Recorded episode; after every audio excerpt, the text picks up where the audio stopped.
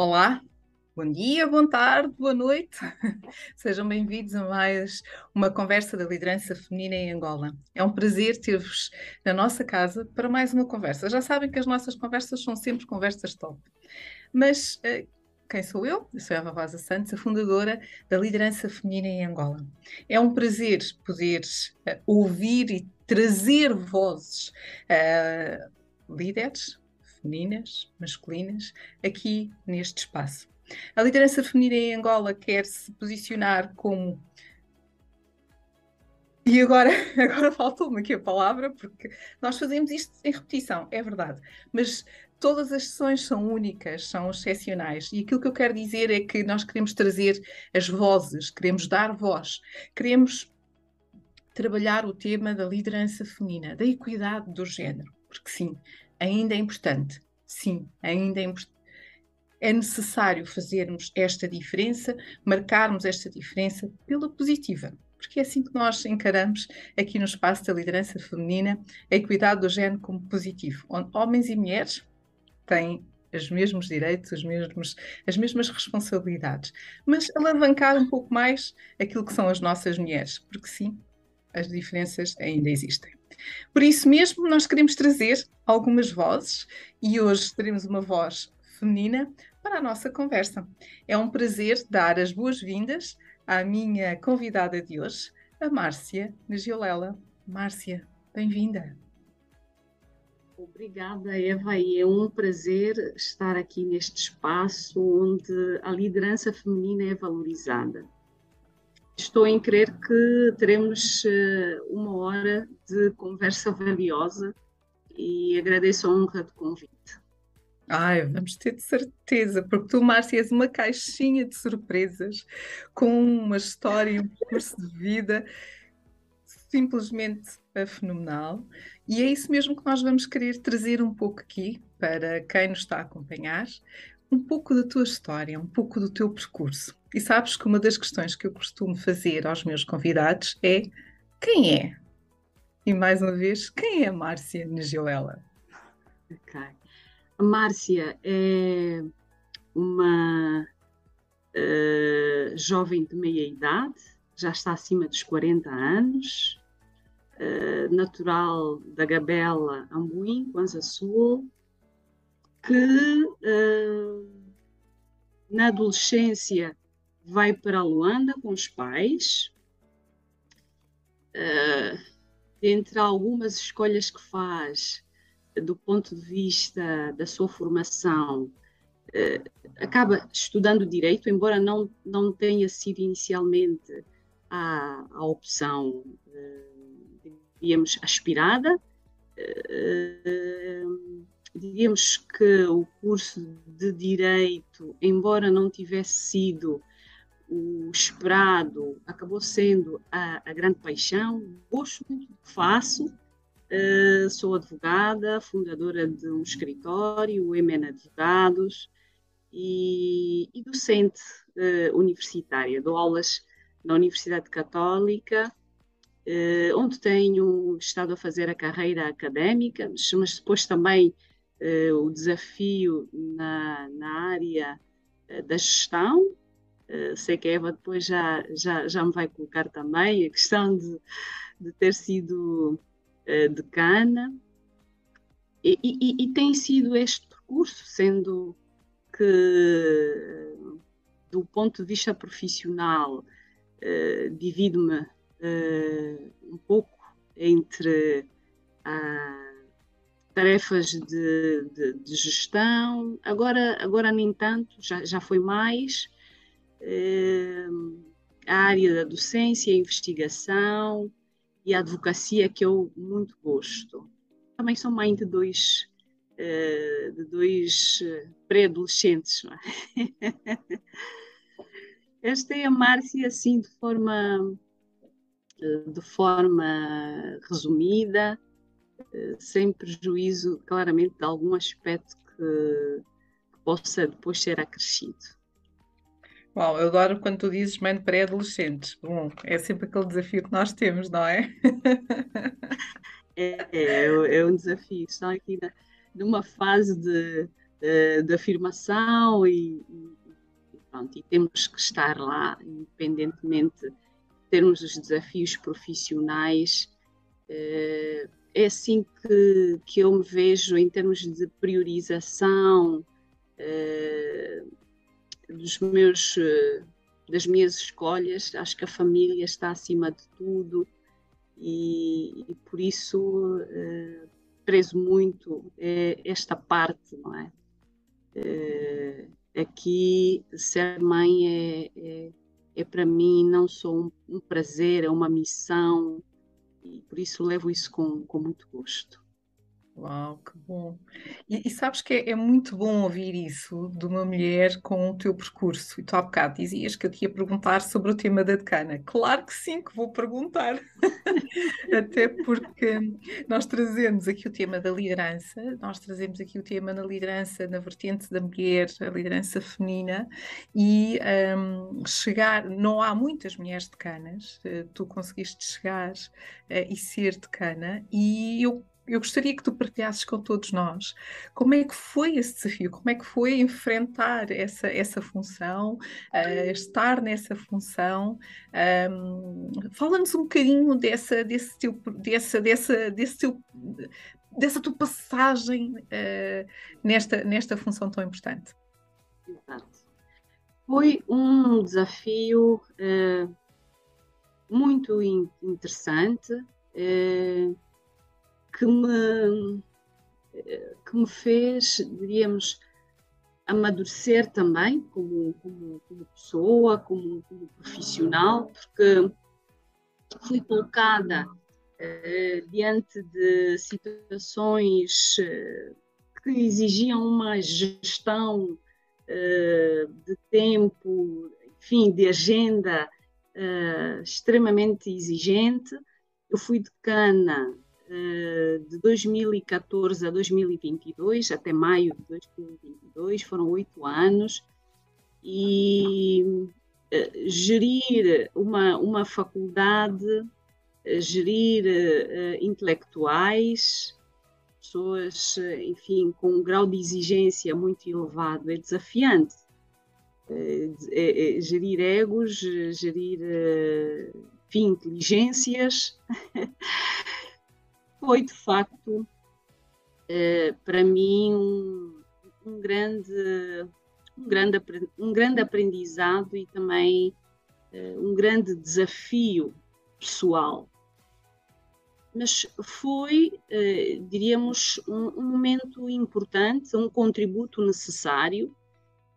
Confesso que eu não tinha muita aspiração no que no que tange a, a responsabilidades administrativas, uh, mas fui desafiada pela reitoria a assumir uh, esta responsabilidade num contexto em que uh, nós a faculdade deixou de ter, deixou de poder contar com o anterior decano, uma pessoa com muita experiência e a primeira, penso que o primeiro desafio foi justamente este, eh, de ter de gerir uma faculdade eh, em que o anterior decano tinha uma larga experiência, eu tinha apenas 34 anos, e, enfim, a, a, a, a resistência de alguns, a, diríamos, a a dúvida de outros como é que isto poderia correr, mas acho que no final uh, as coisas correram bem, os objetivos que foram traçados foram alcançados e a satisfação de ter uh, deixado a faculdade com aquilo que, dentro da, uh, da nossa visão, entendíamos que devia ser o, o contributo, não é? Ter, ter, ter os, os mestrados a funcionar, termos, eh, do ponto de vista da docência, aumentado ou contribuído para aumentar o grau académico dos docentes, enfim, e, e algumas questões muito, muito específicas da faculdade. Eu, eu, acho muito, muito interessante uh, duas coisas que tu acabaste de partilhar connosco. Uma é o fato de ter dito, bom, eu vim substituir alguém com uma larga experiência e era tão jovem que tinha as, as dúvidas e os receios normais, mas mesmo assim sim senhora, vamos embora, estou aqui, estou disponível, uh, vou aceitar o projeto. E a outra foi o apoio que tu também tiveste, é? um, para que isso se tornasse uma realidade. E, e, afinal são oito anos, portanto não é porque as coisas correram mesmo muito bem. Sim, uh, da minha parte uh, as coisas correram, correram bem.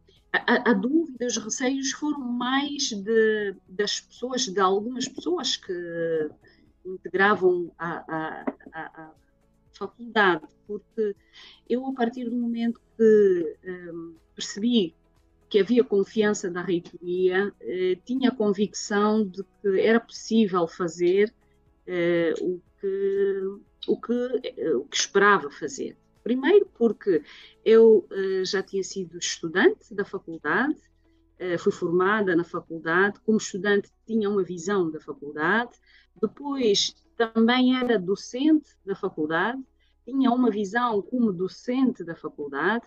Então, fazer esta construção, uh, delinear uh, estratégias, não foi algo fora, diríamos, da minha área de conforto.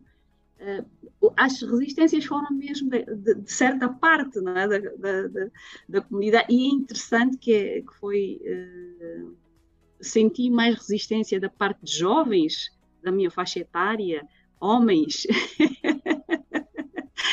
Tive mais apoio de, de, professores mais velhos que claramente eh, mostraram a sua, a sua disponibilidade para auxiliar, onde fosse para colaborar. Mas também eu tinha convicção que não era uma responsabilidade que uh, toda a gente devesse uh, aplaudir.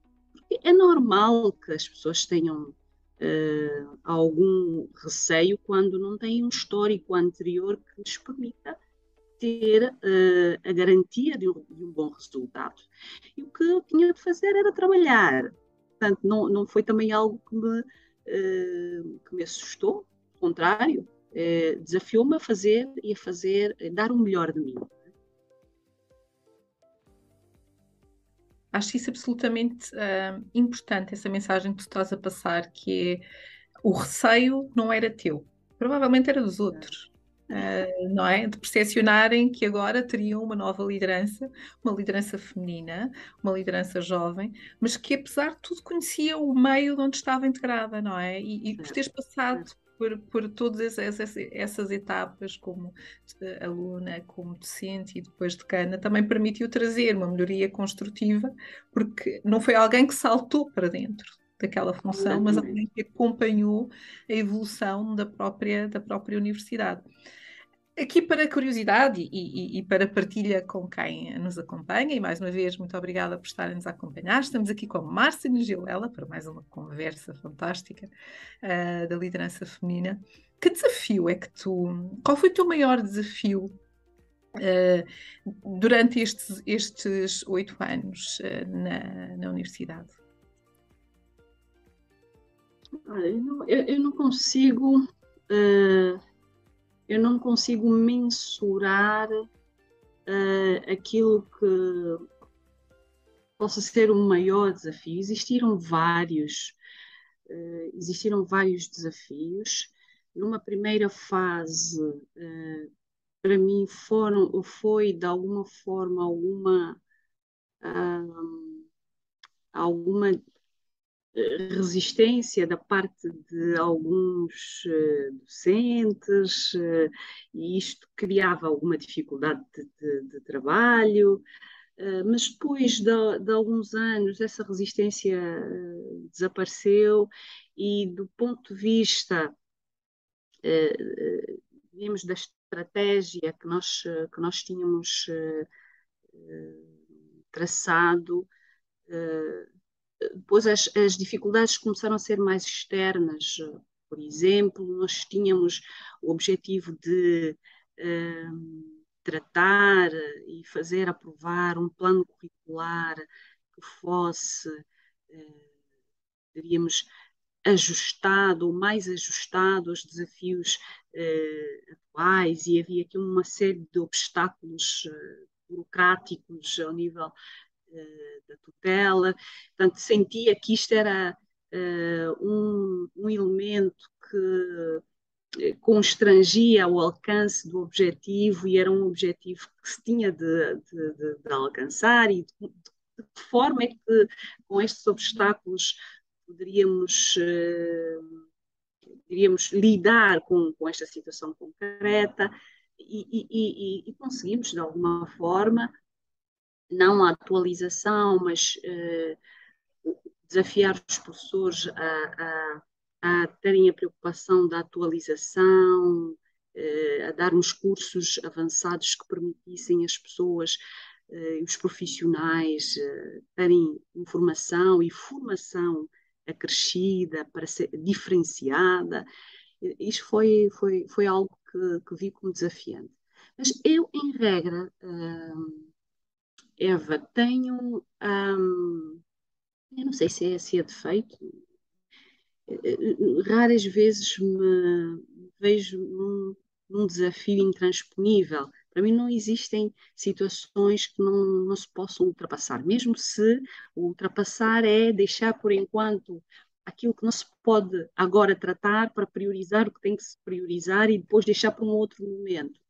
Eh, então, não, não, não tenho uma visão fatalista, pessimista, e, e por isso eh, não tenho registro de situações que me tenham eh, deixado numa situação de um desafio intransponível. Aqueles que, que tive eh, foram enfrentados e, e, diríamos que os, os, resultados esperados podem não ter sido totalmente alcançados, mas, mas, mas foram de alguma forma. E, e, tenho a certeza que quem nos está a ouvir e que passou e que teve a oportunidade de ter, uh, de ter a ti como decana ou como docente, e ainda tem a oportunidade de ter como docente, há de comprovar que os objetivos de certeza que foram alcançados. Mas tu não foste só decana, portanto, isto também está a ser muito redutor da minha parte, porque és uma empreendedora, não é? Portanto, és uma empreendedora, és uma mulher que, que, que, que participa em outros, em outros fóruns, outras atividades, sempre muito ligadas, é verdade, à advocacia advocacia, que é a tua área de paixão, mas fala-nos um bocadinho dessa tua outra, de, desse teu lado também de empreendedora. Exato. Então, eh, em 2015 comecei um projeto de criação de um, de um escritório, a fundação de um escritório de advogados, que é o MN Advogados, é, é, é, são as iniciais do meu nome. Antes disso, eu estava integrada num outro escritório, Uh, e, foi, foi também um momento de experiência relevante, acumulada, uh, para depois, com autonomia e experiência, criar um projeto, uh, um projeto, um projeto meu que, que concretizasse o, o, o, sonho do modo de realizar a advocacia na minha visão. E 2015 que o projeto... Permite-me Permite-me cortar-te e, e, e perguntar-te qual é a tua visão da advocacia? Bom, eu, eu, vejo a advocacia como um serviço aos outros, eh, dado num contexto de competência, de proatividade, eh, de competitividade, onde eh, nós estamos ao serviço de quem confia em nós e, e isto tem que significar uh, dar o máximo da nossa inteligência, da nossa diligência e, e sermos diferenciados, é? sermos diferenciados. Ou seja, aquela pessoa que vem ter conosco, ela não vai só ter a resposta uh, das perguntas que nos coloca, mas das questões que a nossa experiência permitem levantar e das possíveis respostas às questões que, que não são trazidas. Ou seja, o nosso olhar para um problema não deve limitar-se àquela questão que é colocada, mas às questões colaterais que não são colocadas em função do problema que é apresentado. E, e, e então é assim que eh, é assim que esse sonho que eu partilho com os, com os, com os, com os meus colegas de escritórios, já somos, já somos um pouco mais de 10, e, e, e o sonho é que quando alguém vai ter conosco possa efetivamente sentir que tive, teve respostas às perguntas e também às omissões uh, que a nossa experiência permite uh, questionar, levantar, identificar. E depois, já, já não sei, ela estava. em que caminho estava? Eu cortei-te, eh, porque não, não curioso, curioso porque acho também esta visão, não é? Porque uh, tu foste tão, tão, tão entusiasta a dizer, não, a minha visão sobre, exato, exato, este tema, mas estávamos a falar da Márcia empreendedora, portanto, do pois, então temos aqui um escritório e isto significou, numa, numa fase inicial, uh, ter trabalhado sozinha, depois com mais um colega e o projeto foi o projeto foi crescendo. Hoje eh, o projeto eh, é, é sólido, eh, já temos até colegas que fizeram parte do projeto e que também já criaram os seus projetos, e isso satisfaz-nos imenso, porque uh, dá-nos a percepção de que também estamos a contribuir para que outros realizem o seu sonho, uh, se realizem como empreendedores, que se realizem como advogados, uh, uh, autónomos, portanto, num contexto fora do, do, do nosso escritório. resumidamente, é, este aspecto, sendo que há também uma ligação, uma ligação do nosso escritório de alguma forma com a continuidade da formação dos, dos juristas, porque, em regra, eh, nós temos, identificamos os juristas com os quais eh, mantemos a relação de trabalho e que integram os escritórios, os identificamos na faculdade eh, e depois eles também têm a oportunidade de fazerem o estágio, aprenderem. Há aqui uma relação da faculdade que, que, que se estende para o escritório e, um processo que pode, pode significar, como disse eh, antes, um posterior momento em que o, o advogado eh, faz o seu projeto, mas nem sempre acontece, são poucas vezes, às vezes temos mesmo as pessoas lá, não é? saem da faculdade, vão para o escritório, têm a experiência do aprendizado, afirmam-se como advogados e dão, dão o seu contributo, eh, assumem os valores que, que, que nós, que nós impregnamos, incentivamos. O, o, mundo da advocacia é um mundo mais feminino ou mais masculino? Olha, essa pergunta é curiosa, Eva. Eu não consigo precisar, assim, em, por não ter dados, mas tenho, tenho a percepção eh, de ter, pelo menos ao nível eh, de contacto com os colegas, de, de ter um, uma intervenção masculina mais significativa. tenho, esta, tenho esta percepção. É verdade que nas faculdades de Direito nós vamos tendo turmas com mais mulheres, mas na advocacia isto não, não, não tem eh, significado termos mais mulheres, pelo menos digo, salvo depois qualquer correção eh, de dados concretos, esta é a percepção que tenho. E também, eh, ao nível, por exemplo, da carreira docente, e já falo com dados, ao nível da carreira docente também há um, uh, diríamos, uma limitação, se quisermos, a um número reduzido de mulheres que, que, que apesar de, de serem turmas maioritariamente constituídas por mulheres, depois para a docência temos menos mulheres, temos poucas mulheres, o que vai uh, significar menos mulheres na investigação, menos mulheres em, uh, ao nível da academia em posições de influência e, no, no final, um empobrecimento das instituições na medida em que o género feminino terá uma, uma contribuição mais reduzida. Do ponto de vista da, da leitura que faço do, do, fenómeno a nível da academia é, é, isso, e se estiver aqui, se estiver a ser ouvida por mulheres que tenham aspiração para a carreira académica, eh, era bom que isso servisse de incentivo, eh, que, que ficassem de facto com esta com este sonho que estou aqui a, tentar passar, porque uh, a, a, academia precisa de mulheres. A academia precisa de mulheres para os conselhos científicos, para as decisões estruturantes na área da ciência, precisa de mulheres. E, e temos tido menos.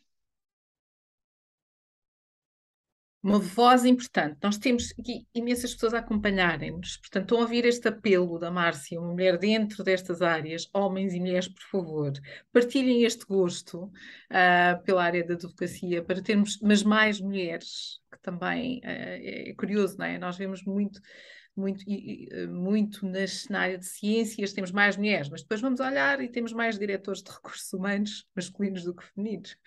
Pois é, este fenómeno, não é? Não Também é? Pois essas... Uh, se bem que em Angola eu diria que nós até estamos bastante bem representadas a nível okay. do, do, do, género feminino, mas mais uma okay. vez, exceção também minha, porque tu quando olhas um bocadinho à volta e saímos, uh, olhamos para o mundo, há muito, muitas destas funções que são uh, de facto preenchidas por, por homens. Portanto, jovens e menos jovens, que tenham gosto e sonhem ir para a, para a carreira académica ou para a advocacia, mulheres, por favor, é preciso mais vozes femininas e é isto que nós também queremos reforçar aqui uh, na liderança feminina. Um, dizer que o chat está aberto para se quiserem deixar alguma, algum comentário, alguma sugestão, alguma pergunta um, à Márcia, uh, havendo, eu terei todo o gosto em fazer essas questões aqui ao longo da, da nossa conversa. Márcia, uma, uma, nós falámos um bocadinho do teu percurso profissional, já, já falaste, tens dois filhos que pré-adolescentes. Um, falamos de mulheres. Tu és uma mulher que nos inspira. E a ti? Que mulheres é que te inspiram? Ok. Eu, de facto, tive contacto com, com, várias, com várias mulheres no meu percurso. Uh, mas existem uh, poucas uh, que me inspiraram. Vou, dentre as poucas, claramente que não, não consigo citar todas, mas vou realçar algumas. Uma das mulheres que me, que me inspirou muito foi uma professora que eu tive no mestrado, uh, que é a professora Maria Ramalho. As pessoas que, que, que leem, que gostam de direito de trabalho, uh, a nível da, da, da, doutrina, do que se escreve, uh, conhecem uh, esta autora. Ela, e eu, eu, sei que a Eva vai perguntar porquê que, porquê, e já estou a responder. o que é que eu gosto, o que é que, eu, o que, é que essa mulher me inspira? A professora Ramalho eu tive a oportunidade de privar com ela, como, como estudante de mestrado, e percebi que ela uh, consegue conciliar uh, um aspecto da exigência uh, da produção científica, é uma, uma pessoa com uma produção enfim, uma, uma, produção científica inquestionável, de qualidade técnica inquestionável, mas uh, não perde a sua feminilidade, feminina, na forma de estar, na forma de interagir. Uh, uh, e porquê que essa pessoa me inspirou? Porque durante algum tempo pareceu-me que o, que, o que se da minha adolescência, um pouco da minha juventude, pareceu-me que o que se defendia era que para uma pessoa ser extremamente competitiva tinha que ter, tinha que ser algo masculina. para ser uh, competente, uh, muito competente, uh, ou aspirar muita competência, tinha de perder a feminilidade. E, e, e nela consegui encontrar estes aspectos que, que me agradam. Portanto, ser exigente, sim, mas não precisar deixar de ser feminina. Uh, depois, uma outra, uma outra pessoa que, com quem trabalho e que me inspira é um, a reitora da, da Universidade Católica. E por que é que ela me inspira? É pela capacidade de gerir uh, situações complexas com serenidade. Eu tenho alguma, uh, alguma algum gosto por ver uh, pessoas que tenham capacidade de gerir situações uh, críticas com serenidade. Eu também faço esse exercício de estar serena diante de situações uh, desafiantes. Sei que nem sempre é fácil, mas é o caminho que me parece mais acertado. Então, estas duas mulheres têm-nas assim como uma referência em muitos momentos. Estamos a falar da doutora, da Isabel Capeloa. Gil. Não, é Maria, é Maria, Maria, Maria do Rosário Ramalho. Ela escreve sobre direito de trabalho, é professora na clássica, agora já é professora catedrática, agora já há algum tempo. A Quando... reitora. A reitora também. Não, não, ela não foi, ela é só investigadora. Tem é, vários livros e a área dela é só direito do trabalho. Ok. É uma das autoras mais bem reputadas. Sim, sim, mas. Uh, ah, ok, mas a reitora, pronto, a reitora que me referi é mesmo da Universidade Católica de Angola, a Irmã Maria Assunção. Ah, pronto, falei é, da, da, Universidade Católica, sim. De Portugal. Sim. De facto, nós falei de duas mulheres em continentes diferentes, não é? A professora Ramalho é, é, é portuguesa, sim. eu, porque eu fiz o mestrado em Portugal. Eu fiquei perdida. não há problema, não há problema. Eu falei, não, não situei, portanto sim, a professora, a professora é portuguesa, a irmã Assunção é, é, é, angolana, é atual, atual reitora da, da Universidade Católica. Muito bem, muito bem. E, e, que conselhos é que tu deixas a quem nos está a ouvir? Este, este, estes desafios que tens pela frente, uh, adorei o facto de há bocadinho estares a dizer que não existem situações, não existem desafios intransponíveis. Um, onde é que vais buscar essa tua garra para que esses desafios uh, sejam devidamente ultrapassados? Bom, uh, eu sou uma pessoa crente em Deus. Uh, e eu encontro a serenidade e, e, e a paz interior eh, na fé que me sustenta. Bom, eu respeito quem não tem a, a, mesma, a mesma convicção, aliás, na, não, não é. Não, não me cabe fazer qualquer juízo de valor, mas digo que quando nós temos essa dimensão de uh, acreditar uh, em Deus, nós não só reconhecemos as nossas limitações, mas acreditamos que há alguém superior, num plano transcendental, que, que, suporta, que nos, que nos dá uh, apoio nas situações uh, mais desafiantes. Portanto, eu encontro paz nas situações críticas, nas situações desafiantes. E, lido com a adversidade uh, sem me desesperar.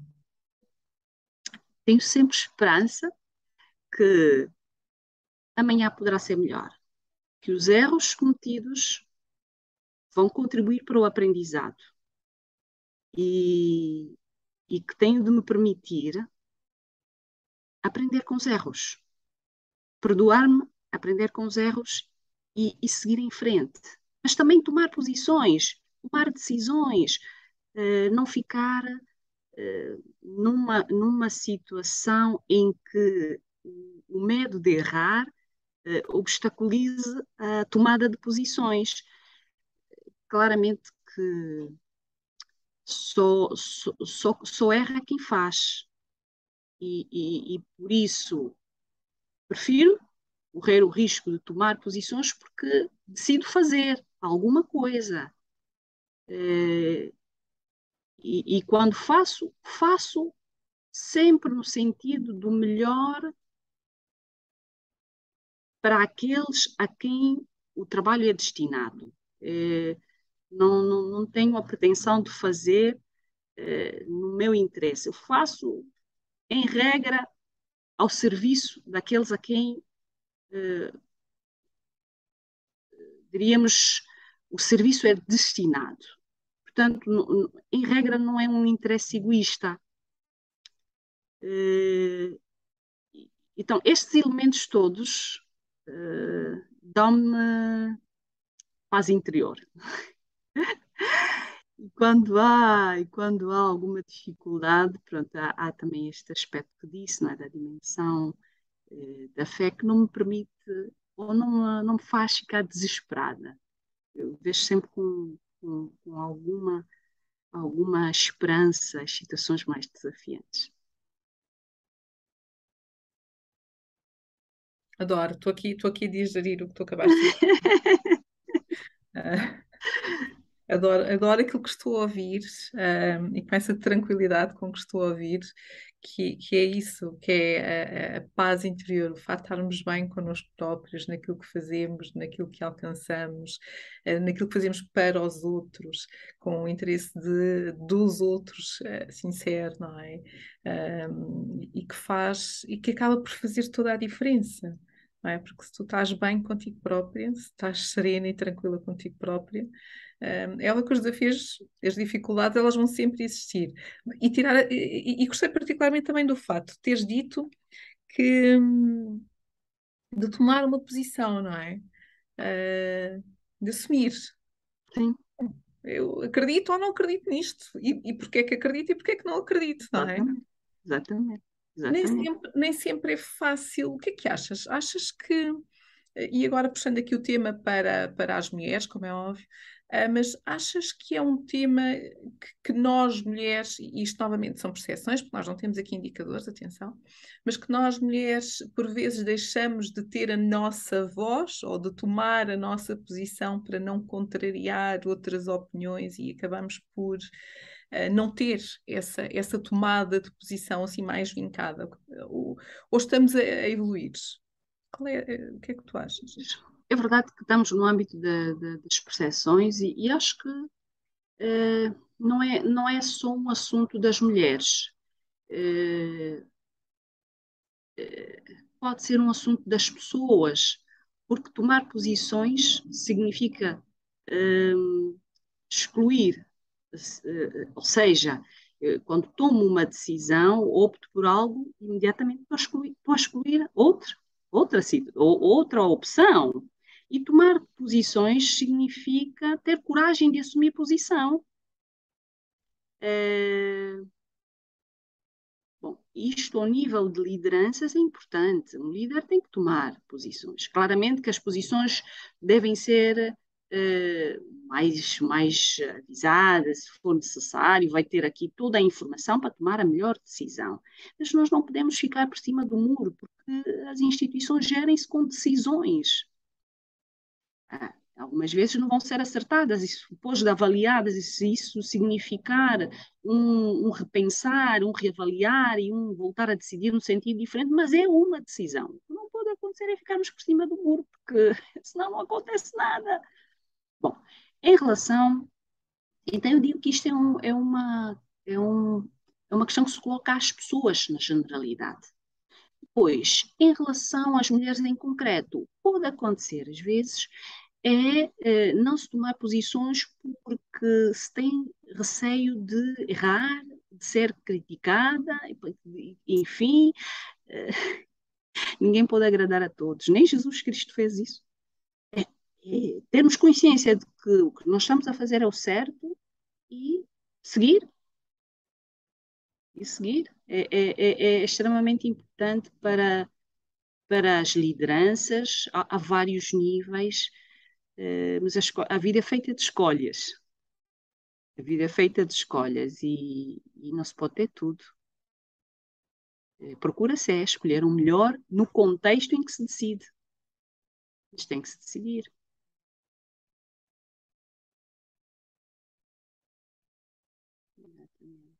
Temos que decidir. Às vezes é difícil, mas tem que ser. Temos que decidir.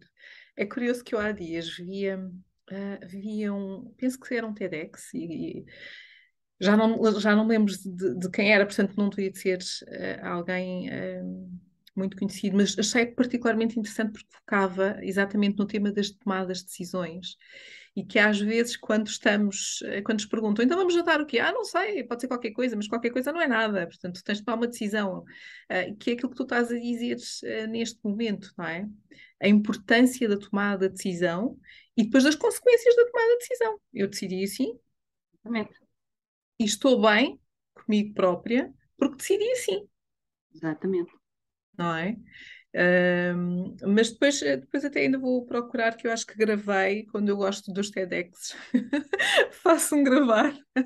Olha, depois uh, eu fico a guardar a partilha, Isto é uma informação procurar, sempre necessária para a gente ter no registro. Sim, foi muito curioso. Era uma senhora um, muito, muito curiosa por causa deste tema. Só, ela só falou ali naqueles 20 minutos, sensivelmente, do tema da tomada de decisão e da importância da tomada de decisão. Eu acho isto fantástico porque tu estás a tocar exatamente nisso. Não só como líderes, mas na nossa vida do dia a dia, a tomada de decisão está sempre presente, porque ela, ela dava este exemplo e deu vários, mas este do, do que é que vamos jantar, não é? Ah, qualquer coisa não é, não é comida, se tu não comes qualquer coisa, isto parece nós quando perguntamos aos nossos filhos o que é que querem comer, ah, qualquer coisa, mas qualquer coisa não é nada, portanto, se comes qualquer coisa vais morrer à fome, e portanto, ou comes carne, ou comes peixe, ou, ou, ou, ou não comes, mas qualquer coisa que não. Portanto, Olha, temos aqui algumas questões no chat, deixa-me cá um, colocar-te. Eu agora isto, a idade obriga-me a tirar aqui. Eu ao longe não vejo nada. Jovem, não é jovem, é nada. Eu não vejo nada ao longe, portanto. Estamos na melhor fase da vida, né? da vida madura. Estamos, ai, estamos, estamos mesmo. E temos aqui, obrigada pelas questões que nos estão a colocar. Temos a, Luísa, a Loisa dos Santos diante dos desafios mensurados, qual foi o seu maior pilar ou fator que lhe ajudaram diante dos desafios para suporte e poder se manter no cargo de decana? Obrigada, Loisa. Hum. É para responder já, Eva? Sim, sim, podes, porque são aqui algumas observações tá e eu, tá eu já, já falo. Tá bem.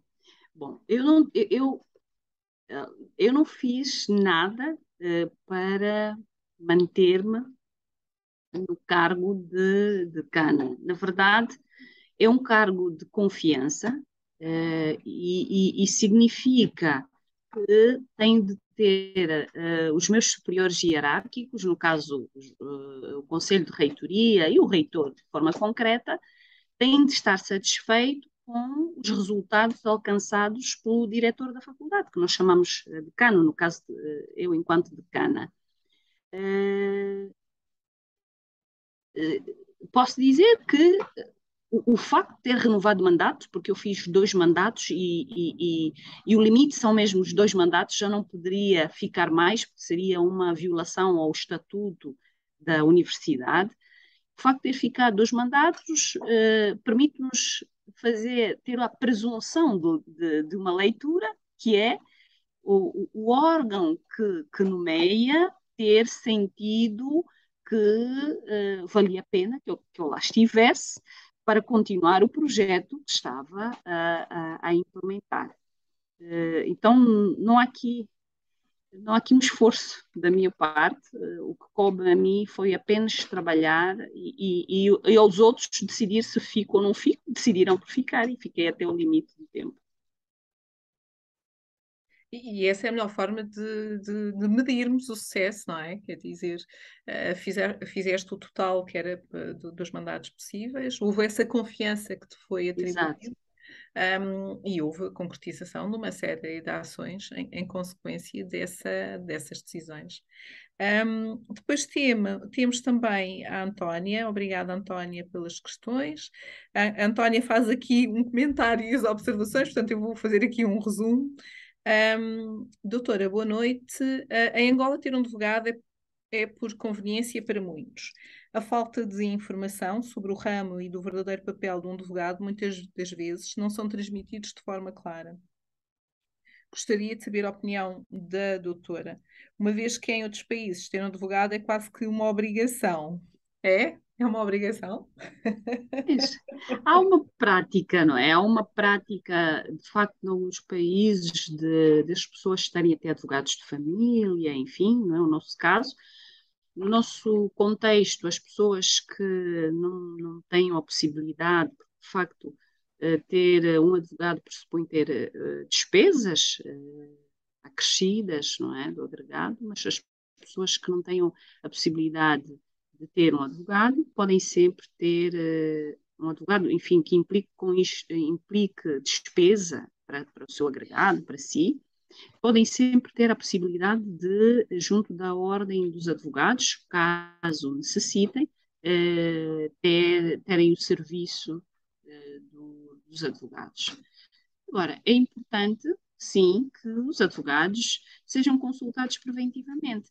É um pouco a experiência da, da medicina preventiva, é? uh, em que as pessoas, se uh, têm a, a atitude uh, prudente de antecipar algumas doenças, elas não chegam a adoecer. Vai nós vacinamos as crianças para quê? Para que elas não, não adoeçam, não tenham aquele, aqueles então, do ponto de vista da advocacia, também funciona assim. Eu vou ter, eu vou, por exemplo, e vou falar aqui da área que é a minha área de maior intervenção, onde, onde eu sou mais conhecida, que é a área de direito de trabalho, mas não faço só direito de trabalho. Eh, eu vou, eu vou, num, contexto de um contrato de trabalho, se eu consulto um advogado para perceber uh, as, uh, como é que eu posso dizer, para perceber o, o, a complexidade ou não, ou as consequências daquele contrato, eh, eu estou preventivamente a saber eh, em que riscos estou a incorrer, por exemplo. Mas isto é um exemplo muito, muito que às vezes pode não ter eh, efeito prático, porque a pessoa precisa do emprego e não está agora aqui com com muita formalidade, custos para analisar. Mas, por exemplo, para comprar uma casa, eh, eu tenho de ver se os pressupostos estão reunidos para que eu faça um negócio em segurança, para que depois não fique eh, sem o bem que eh, aspirei ter. Portanto, a questão preventiva, a questão de nós podermos ter a opinião de um advogado para as situações, negócios relevantes da nossa vida, funcionam uh, um pouco como a vacina, não é? Para não adoecer, para não, os problemas não virem depois. Mas eu percebo que não é essa ainda a nossa cultura.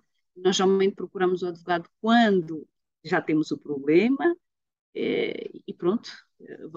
Seguramente que a experiência depois vai mostrar para algumas pessoas que valerá a pena ter um parecer antes, quando sejam, diríamos, negócios relevantes, não é? Como tu disseste, de uma forma preventiva, assegurar que depois não existem aquelas letras muito pequeninas e que não há relevância nenhuma. Acho que já é proibido para aquelas letras assim tão pequeninas. Pois não? é, pois é.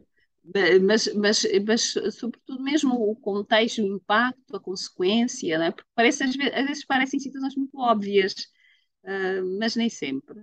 Nem sempre. É. E, quando as pessoas têm de haver aqui um olhar informado de quem, enfim, sem prejuízo de que há questões que estão acessíveis a todos, mas há outras que são muito mais uh, de pormenor, que vale a pena saber as consequências, sim. Até para depois não dizer que fomos. Ah, eu não li, não sabia, não vi, uh, passou-me ao lado, porque depois, depois de acontecer já não se consegue mudar, não é? É, É verdade, é verdade. Tu, tu não falaste, tu também ehm, és vice-presidente da Jutra, da Associação. Pois, a Jutra, a nossa menina de ouro. A Jutra é uma Vamos falar associação nela um bocadinho, muito rapidamente, mas tinha que, tinha que falar Ah, aqui do. de- quer dizer, é aquilo que eu uhum. estou a dizer, tu és uma mulher empreendedora, estás em várias vertentes, não é? Portanto,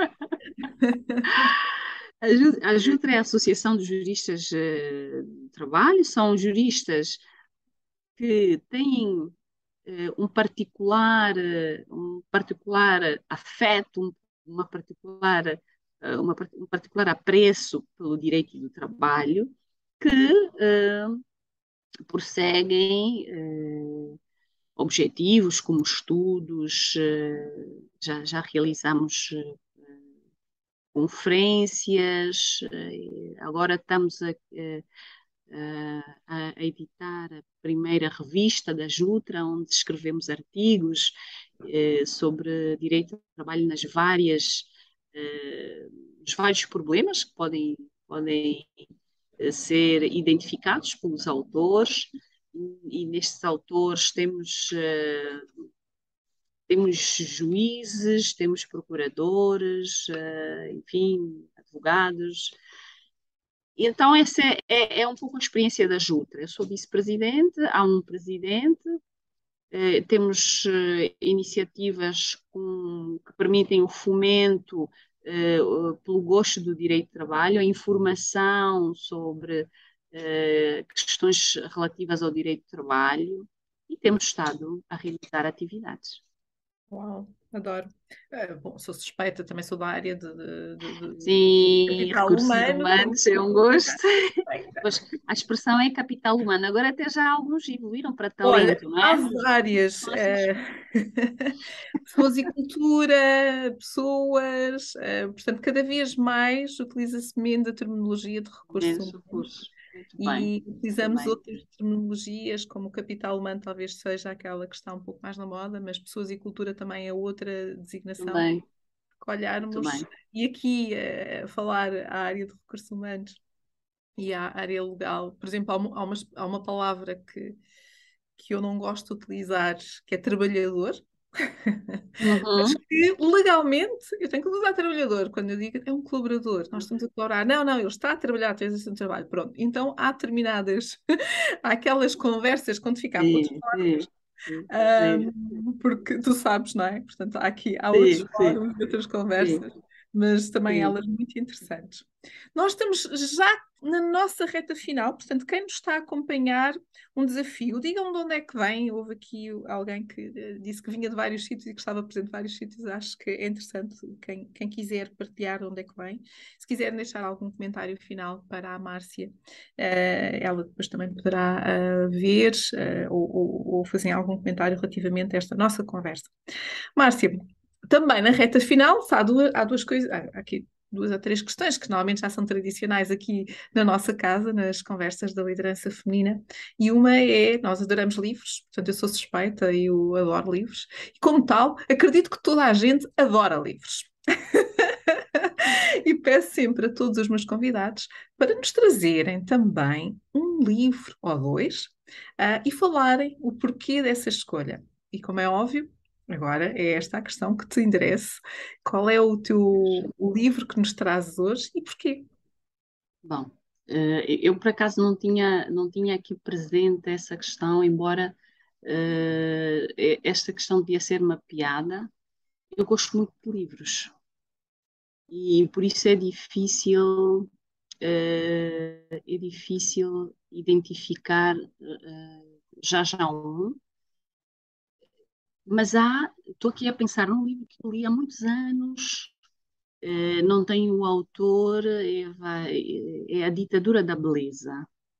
A Ditadura da Beleza, eh, já não, não tenho, não tenho certo o autor, mas acho que isto, eh, pesquisando, a gente consegue na internet. É um livro muito interessante porque ele trata de desconstruir o modelo de beleza. Veja que, embora, embora, embora eu, eu seja dada assim para a, área muito técnica, mas para as minhas leituras prefiro sair sair da, da, minha área de, de formação e é do, do Augusto a da, da beleza é, é, é do Augusto Cui? É esse. Olha, olha, eu, é? eu muito Augusto Cui, sim, é este. É, é ele? Ofereceram uma. Um é, é Augusto Cui. É Augusto Cui. Okay. Aliás, tenho estado a ler, leio muitos livros e acho que uh, se tivesse que recomendar um autor, faria neste sentido.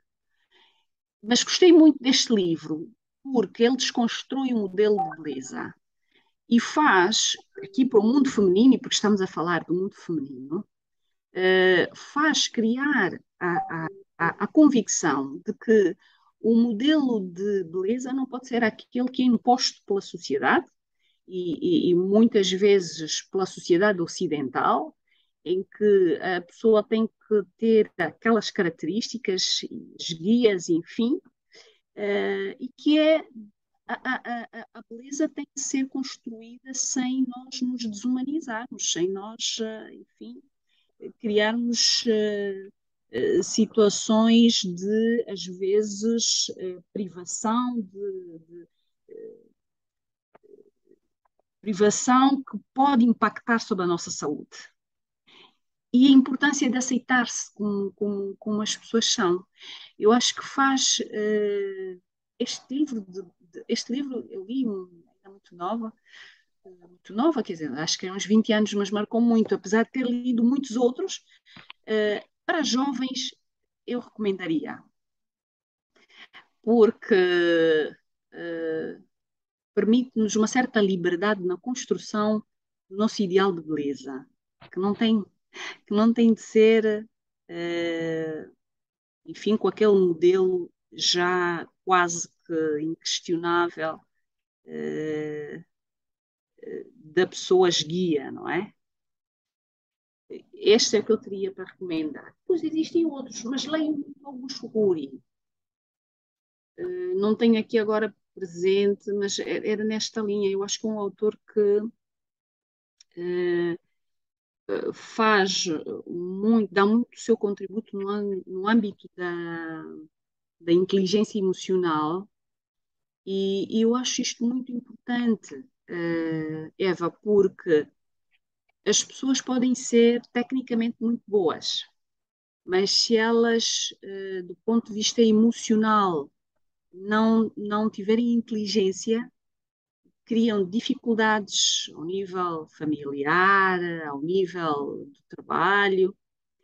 Eh, eu diria mesmo, às vezes é melhor uma pessoa que não seja tão, tão, tão inteligente, do ponto de vista técnico, mas que emocionalmente seja inteligente, que são pessoas que permitem relacionamentos saudáveis. Se se puder encontrar equilíbrio, melhor. Mas onde não há, uh, onde não há inteligência emocional, há muito sofrimento nas relações. E, e as relações são, diríamos, o, o, substrato, não é? Para nós nos sentirmos uh, humanos, humanizados. Então era nessa linha. Já não dou, não, não dou segundo, a segunda opção, mas eh, dou o autor, uh, Eva, com tudo que ele tem não, de opções. Mas tem, ele tem várias, ele uh, tem sido até um autor uh, algo citado aqui nas nossas conversas, ah, portanto, é mais um livro que nós estamos a partilhar. Mas nós temos aqui um, um, dois livros que eu acho que tu conheces, eu vou pedir para passarem dois livros, que apesar de tu não teres uh, dito, eu acho que tu conheces esses dois livros, não sei, diz-me lá, o que é que achas? Um, um, um, é um filho o, o outro é quase.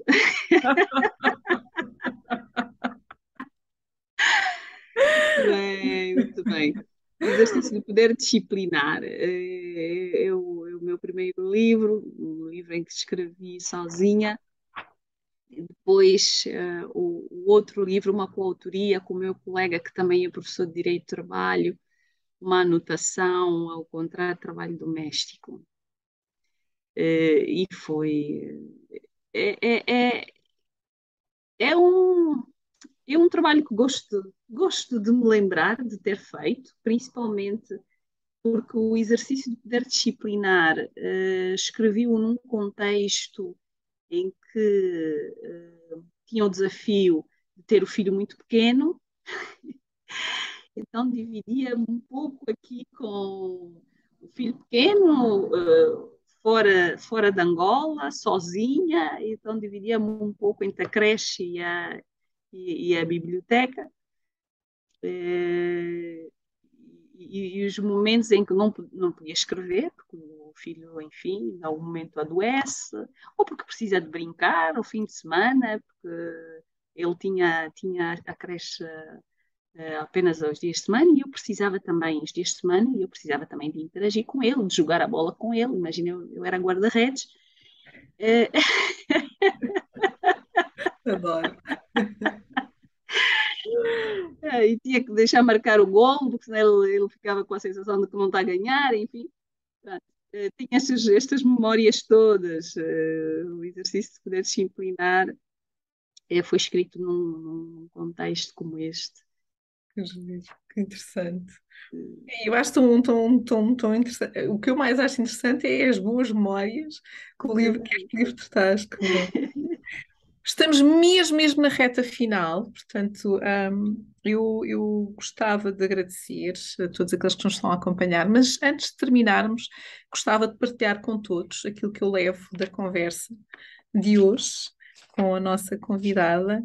Mais uma conversa top, mas vocês já sabem, sou suspeita, é verdade, mas é mesmo assim.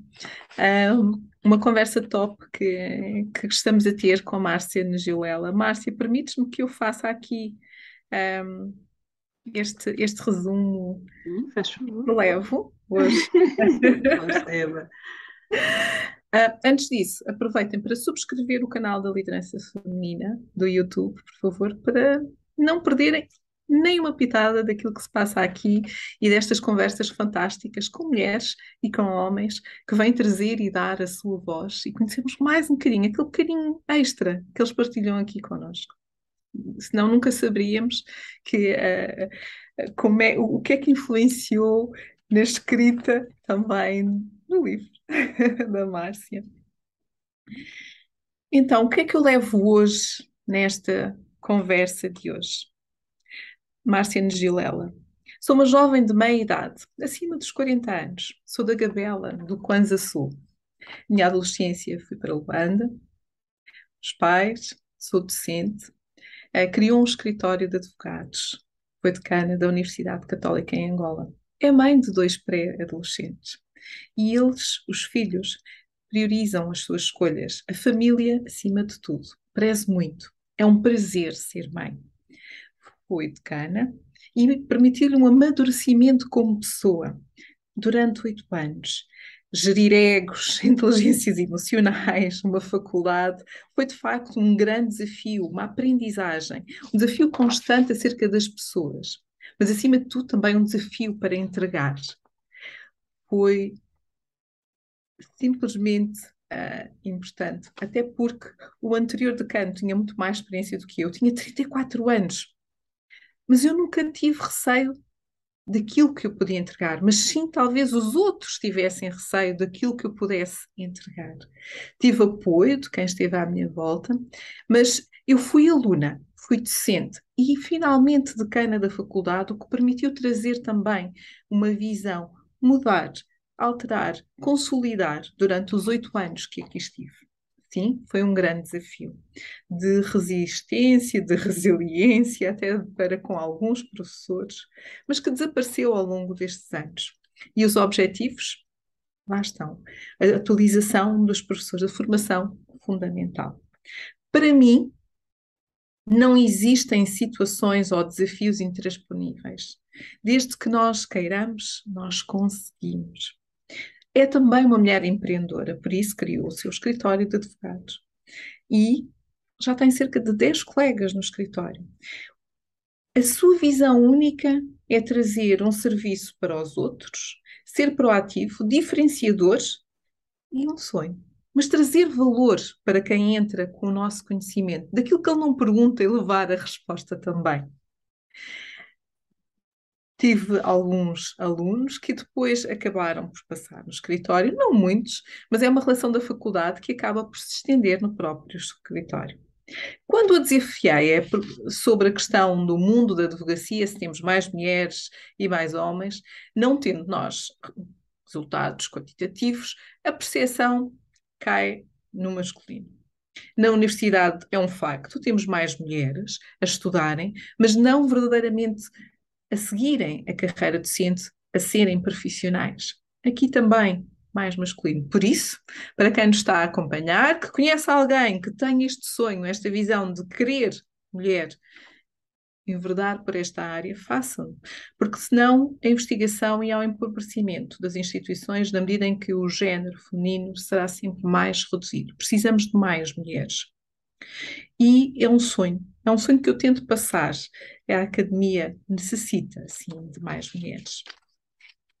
Mulheres que inspiram, partilhou duas mulheres que inspiram, a professora de mestrado, a professora Maria Ramalho, pela produção científica de qualidade, técnica inquestionável, mas acima de tudo porque não perdeu a sua feminilidade. Eu, na minha adolescência, parecia que, que para que se tivesse algum sucesso e algum poder, tinha que se perder essa feminilidade, tinha que ser mais masculino, mas afinal não. Isso não é necessário, podemos manter a nossa feminilidade. Também a reitora da Universidade Católica, Maria Assunção, aqui em Angola, é alguém que a cativa. Quando perguntei, então e porquê? Porquê que és assim? Porquê que é assim a Márcia Nijoela? Sou crente em Deus. Encontro paz na fé que me sustenta. Respeito. Respeito quem não tem essa mesma fé. Mas eu tenho. E esta dimensão de acreditar em Deus, há alguém, é como se houvesse alguém num plano transcendental que me dá apoio nas situações mais desafiantes.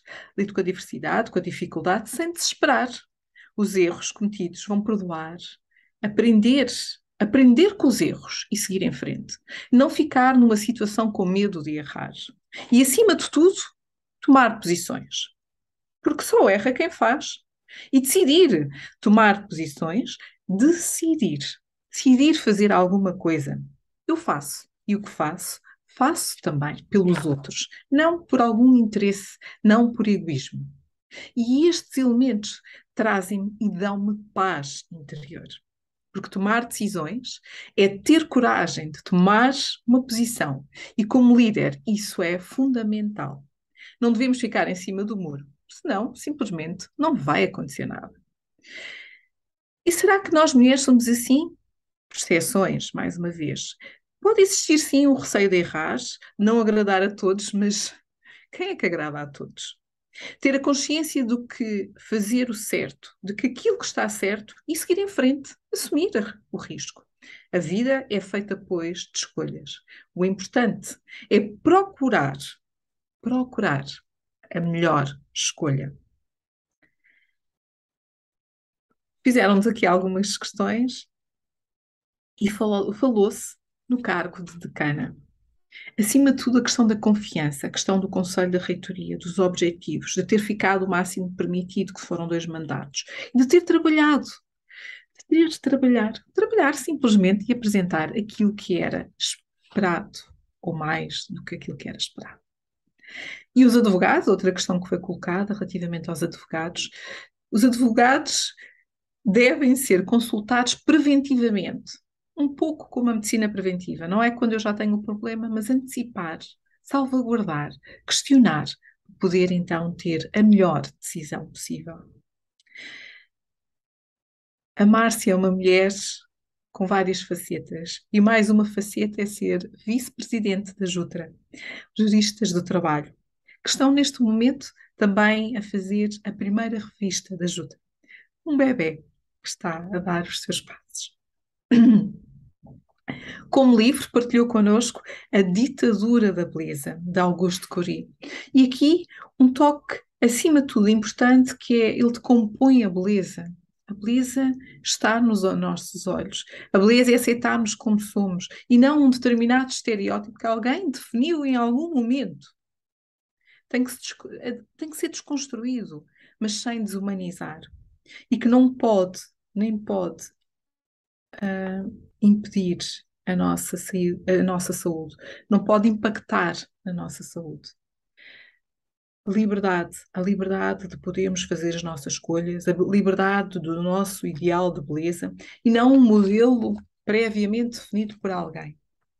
Por isso, e gosto muito de Augusto Corri, e Augusto Corri também trabalha o tema da inteligência emocional.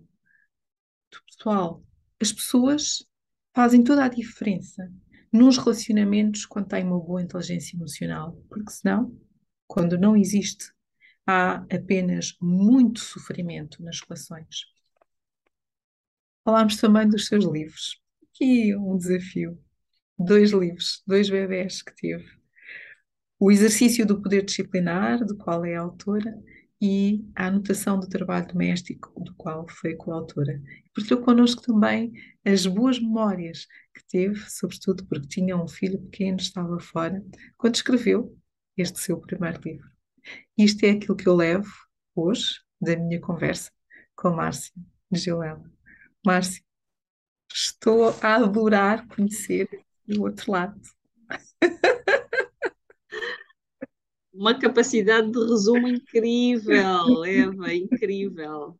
Eu, eu é que agradeço esta oportunidade eh, e acho que o teu trabalho é, é fantástico e seria bom, de facto, que as pessoas não só acompanhassem, mas se sentissem também comprometidas não é, com, com a construção deste, deste mundo de equidade, neste mundo em que as mulheres uh, dessem o seu contributo, dessem um contributo à sociedade, que, que, que outras uh, jovens que, que, estejam aqui possam perceber isto como algo necessário, que isto dá mesmo equilíbrio, dá mesmo equilíbrio uh, as instituições, mesmo no âmbito da, da, capacidade de legislar, se nós tivermos a sensibilidade de, de, de uma mulher na feitura de uma lei, uh, temos visões que, que, que, vão, diríamos, salvaguardar uma parte uh, da uma parte da sociedade. Uh, e eu vou Vou dar um exemplo, que temos mesmo, sei que temos pouco tempo, vou dar um exemplo. Eu vi um, um certo, um certo regulamento, que não vou dizer em que instituição, uh, um certo regulamento de uma entidade, de uma, de uma universidade, que determinava que mesmo depois do parto, o parto não fazia interromper o período de avaliação. Significa, significava que se a, a, mulher tivesse o bebê hoje, amanhã tivesse uma prova, ia ser avaliada e tinha de estar. E quando, quando li, eu disse, isso pode ter sido legislado por um homem, porque a, a experiência de uma mulher permite-lhe concluir que não é fazível, não é possível, humanamente, uma pessoa ter tido o stress do parto e no dia seguinte ter Percebe? Então, há questões muito concretas da necessidade de integração do equilíbrio do género. E eu fico por aqui, Eva, porque senão depois vou ter que uh, perturbar o resumo. Não, não, tu antecipaste porque acabaste de partilhar connosco a tua mensagem final, não é? A importância, importância de trazer este tema um, do, da equidade do género dentro da, da, legislação, dentro da realização de leis, uh, que permitam que ponderem, exatamente, e que ponderem um, esta outra realidade que, claro, é, bom, é, costuma-se dizer se tu não andares nos sapatos dos outros não vais saber o que é que, como é que aquele sapato se taleja se não taleja, não é? Porque só o dever de andar não, não, não tem impacto nenhum. Portanto, acho, acho uh, fantástico, uh, adorei este teu, este teu resumo. Quero agradecer-te mais uma vez por teres aceito o nosso convite, de estares aqui connosco hoje, partilhares um pouco da tua experiência, da tua história, dos teus desafios uh, e desta tua energia tão positiva, tão com vontade de fazer acontecer. Continua assim, por favor, nós precisamos de mulheres assim. Quero também agradecer a todos aqueles que nos acompanharam ao longo desta hora, já sabem, mais uns minutinhos. Muito obrigada por terem estado desse lado. Um, nós vamos fazer uma pausa das conversas da liderança feminina em Angola no próximo mês de agosto, portanto, não haverá conversas, vamos estar também para eu não diria descansar, mas é para prepararmos um, o próximo, o final do, do, ano e prepararmos um bocadinho o ano de 2023. E por isso mesmo, já sabem, em setembro voltamos para mais uma conversa da liderança feminina. Até lá, muito obrigada. Subscrevam o nosso canal, acompanhem-nos nas redes sociais. É um prazer ouvir-vos e ter-vos desse lado. Muito obrigada. Até. Tchau, tchau. Tchau.